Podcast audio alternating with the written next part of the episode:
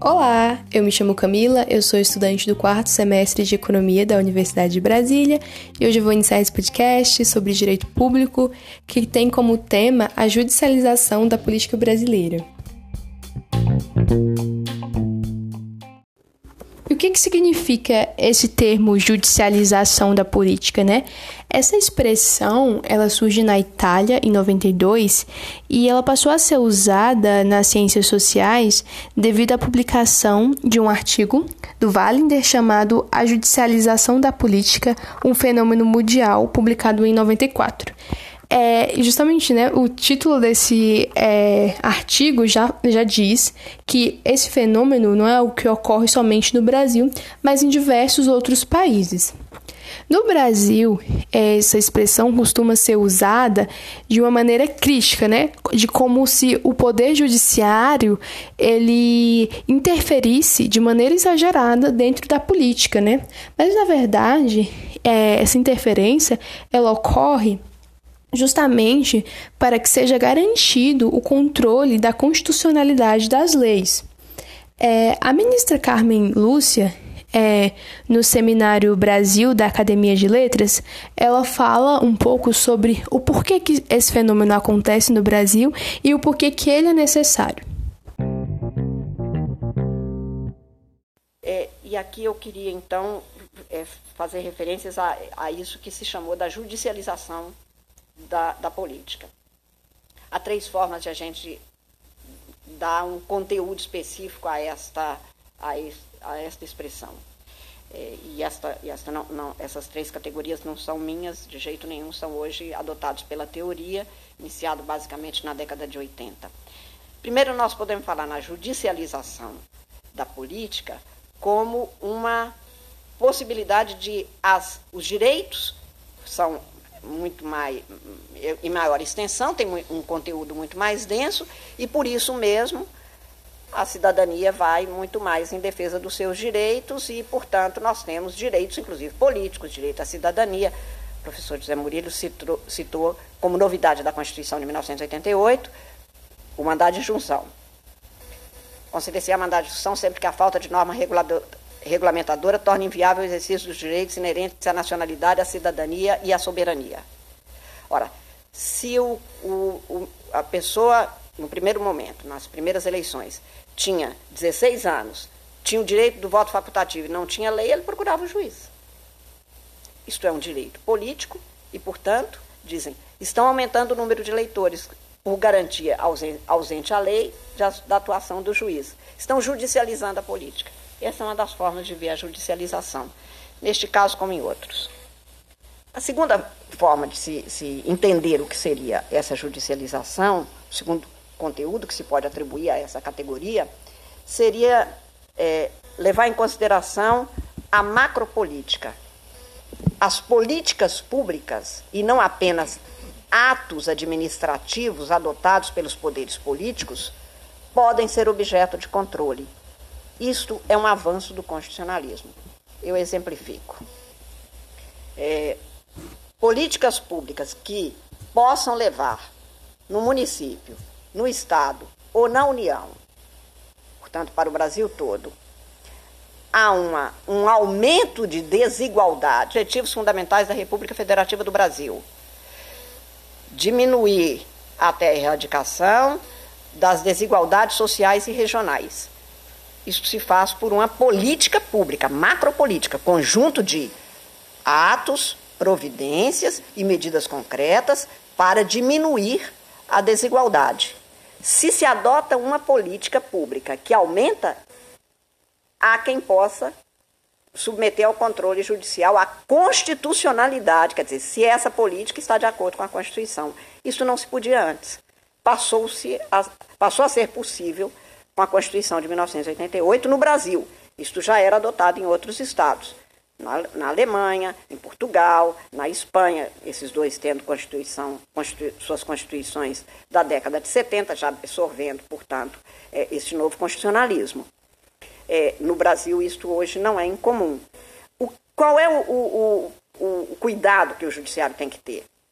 Quem foi eleito para fixar políticas públicas é mesmo o prefeito, os vereadores, o, o, governador, as assembleias legislativas, o presidente da República e o Congresso Nacional. Nós não vamos nos substituir. Por isso a gente sempre diz: nós não somos legisladores positivos.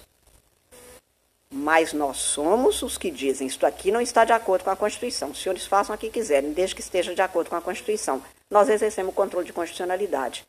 Como é sobre toda a matéria, inclusive políticas públicas, evidente que aí se fala em judicialização da política. E isto não é incomum de acontecer. Levam, e os senhores cansam de ver, é, por que, que a, ou, às vezes até na ausência de uma norma que seria uma norma que leva à, à diminuição das desigualdades de qualquer natureza, repito, é expresso no artigo 3 da Constituição esses objetivos fundamentais da República Brasileira. Questões também que não foram solucionadas ausência de norma específica. Por exemplo, a união chamada homoafetiva. Podia ter sido cuidado por lei? Deveria. A Constituição diz que a pessoa não pode deixar de exercer, que o Poder Judiciário não pode deixar de, de garantir o exercício de um direito se estiver previsto na Constituição, e a liberdade está prevista na Constituição, porque falta a norma regulamentadora. E daí o cidadão aciona o Poder Judiciário, no caso foi o Supremo, para dizer: escuta, eu tenho todas as liberdades, inclusive as liberdades sexuais. Não tem uma norma. E aí o cartório não me deixa fazer a inscrição do meu registro de união. Então, aciona-se porque há uma lacuna. Também não é característica no Brasil. Isso cresceu no mundo inteiro. Até mesmo nos sistemas do chamado common law, do direito comum, que não tem direito escrito porque aumentou a cidadania, porque amadureceu mais a cidadania. Eu fui de, um, de, de uma turma que teve um professor que tinha coragem, audácia, atrevimento, sem cerimônia, de dizer que era melhor um mau acordo que uma boa demanda, que é a descrença do Poder Judiciário e a descrença do direito. Agora não. O cidadão quer o bom acordo para evitar a, a demanda, seja ela qual for. E, portanto, nós pensamos outras formas para responder a isso a conciliação, a mediação, outras formas de a gente não ter uma litigiosidade tal que inviabilize o Poder Judiciário. Mas ninguém cogita de um mau acordo mais. Todo mundo quer ter a garantia de que o que foi posto como direito seja válido, seja eficaz. Esta também é uma mudança. E também é um outro conteúdo, professor, que é muito comum de se atribuir nesta, neste rótulo. Questões políticas dos poderes políticos matéria eleitoral, que não é incomum se ter no Poder Judiciário, questões de partidos políticos, questões da própria política, como é feita, e que na, no século XIX, principalmente diretas de inconstitucionalidade, para ficar numa categoria, a instituição que mais aciona o Poder Judiciário são partidos políticos. São eles que acionam. São eles que buscam se isto aqui está de acordo, incluído aí incluída aí matéria relativa à política pública. Por exemplo, está pendente no Supremo a, a questão da, da nova lei de telecomunicações, sobre telecomunicações. Quem acionou? Um partido político. Então, essa chamada judicialização é, da política precisa de primeiro identificar o objeto. Estamos falando de quê? De uma dessas três categorias. O que, que o que, que o Poder Judiciário precisa de ter cuidado? Nós não somos eleitos para ser legisladores nem para fazer administração pública. Para além do que é julgamento, e eu canso de dizer, minha função é julgar. Como administrador agora de um dos poderes, do Poder Judiciário, qual é meu papel? Quanto mais eu conseguir julgar com eficiência e com rapidez e criar mecanismos e instrumentos para isso acontecer, melhor estará o Poder Judiciário, o Supremo Tribunal e o Conselho Nacional de Justiça relativamente ao que o cidadão espera de nós. Bom, é, como a ministra apresentou no seminário, né, há diversas questões que, que é preciso do Poder Judiciário para que se mantenha né, a constitucionalidade das leis, para, que se seja aplicada as leis justamente, né, as questões políticas, né, as políticas públicas, as questões de partidos. Então, é muito relevante essa interferência do judiciário dentro da política e de diversos outros âmbitos das leis para que se seja cumprido a constitucionalidade das leis. Para o Rogério Arantes, também são três os motivos de que esse fenômeno da judicialização ocorre. O primeiro é porque é um poder grande e ele é um poder, de certa maneira, acessível a todos. É, e pelas questões, o segundo é as questões de políticas públicas, né? Como a ministra fala de questão de desigualdade, de questão de constitucionalidade, e é um poder que é, aplica isso, né?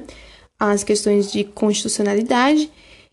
E o terceiro é porque esse poder, segundo ele, é, detém controle da produção das leis, é, das políticas públicas e dos, é, dos próprios políticos também, né?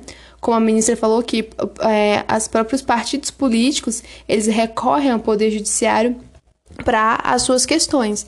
Então, é, a crítica feita né, de que esse, essa interferência é inconstitucional, na verdade, ela é de certa maneira, é revogada, porque a gente percebe que é justamente para se garantir a, constitucionalidade que se é acionado né, o Poder Judiciário.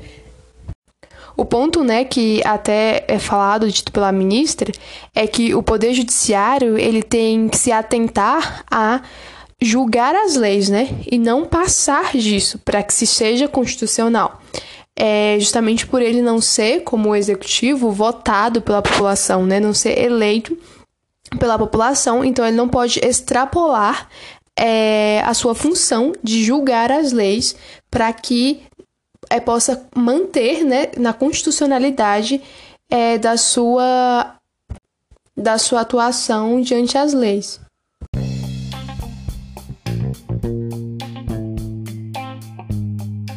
É, podemos observar que no Brasil é algo que é necessário, né? Esse controle da constitucionalidade é necessário pra, para que se a, evitem questões inconstitucionais que elas ocorram no nosso país e desde que o poder judiciário ele se contenha, né, a julgar apenas as leis, é algo que deve ser mantido e deve ser continuado dentro do país esse fenômeno.